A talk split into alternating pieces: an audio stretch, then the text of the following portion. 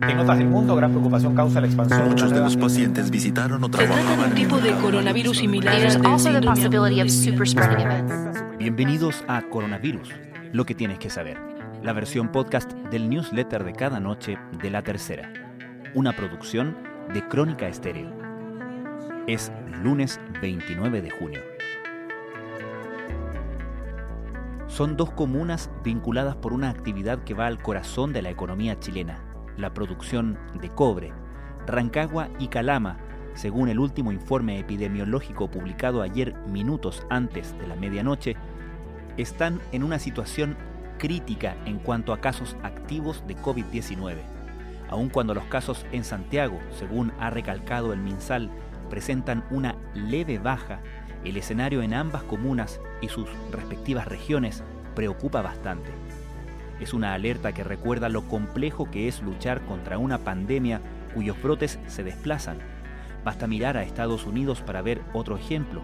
Mientras Nueva York presenta sus mejores cifras, con los casos y los fallecidos radicalmente a la baja, estados del sur del país como Florida, Texas y Arizona enfrentan alzas desatadas, una creciente demanda hospitalaria y el temor de que las cifras de fallecidos sufran bastante. En el centro de las estrategias solo hay algunos consensos. Tratar de evitar al máximo las interacciones que no sean necesarias, usar mascarilla, tomar precauciones de higiene y realizar a nivel gubernamental un amplio sistema de trazar y aislar contagios y posibles contactos. En ese sentido, hoy hay una nueva fuente de datos a disposición. El MinSal liberó el acceso a la información de fallecidos sospechosos y confirmados por COVID-19 y otras causas a nivel de comuna, algo que puede ayudar a entender cómo fue el despliegue de la enfermedad a nivel nacional. Estas son algunas de las informaciones que destacamos en la cobertura de la tercera a la crisis del coronavirus. Según el informe epidemiológico, Rancagua, la capital de O'Higgins, tuvo un fuerte salto de casos activos de 1.074 a 1.344 en cinco días, siendo la única comuna no perteneciente a la región metropolitana con más de un millar de contagios actuales. Calama, en tanto, cuenta con 923 casos activos. En el reporte diario del domingo, el jefe de epidemiología del MinSal, Rafael Araos, anticipó que la cifra total de decesos atribuidos al virus llegaba a 8.935 y en el informe epidemiológico se entrega el detalle por región de este número. Así, la región metropolitana habría alcanzado hasta el 26 de junio a las 19 horas, fecha de corte del trabajo, 6.988 defunciones por COVID-19.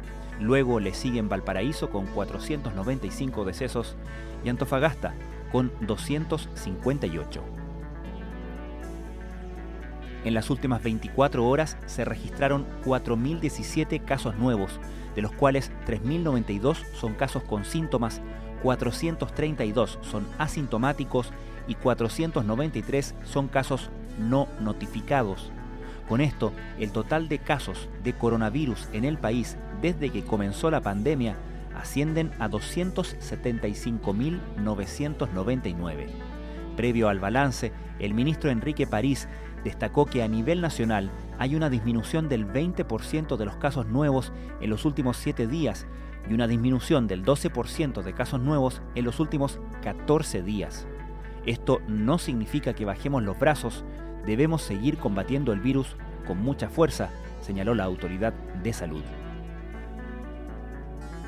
El ministro de Salud sostuvo que las comunas de Pedro Aguirre Cerda y Cerro Navia, que hoy presentan las mayores tasas de mortalidad del país, entre comunas con más de 50.000 habitantes, requieren alta prioridad social y agregó que, en estos dos casos, los determinantes sociales han influido de forma agresiva.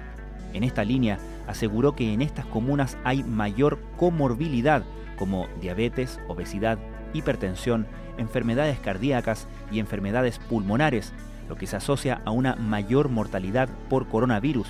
A esto se suma que existe una gran población de adultos mayores.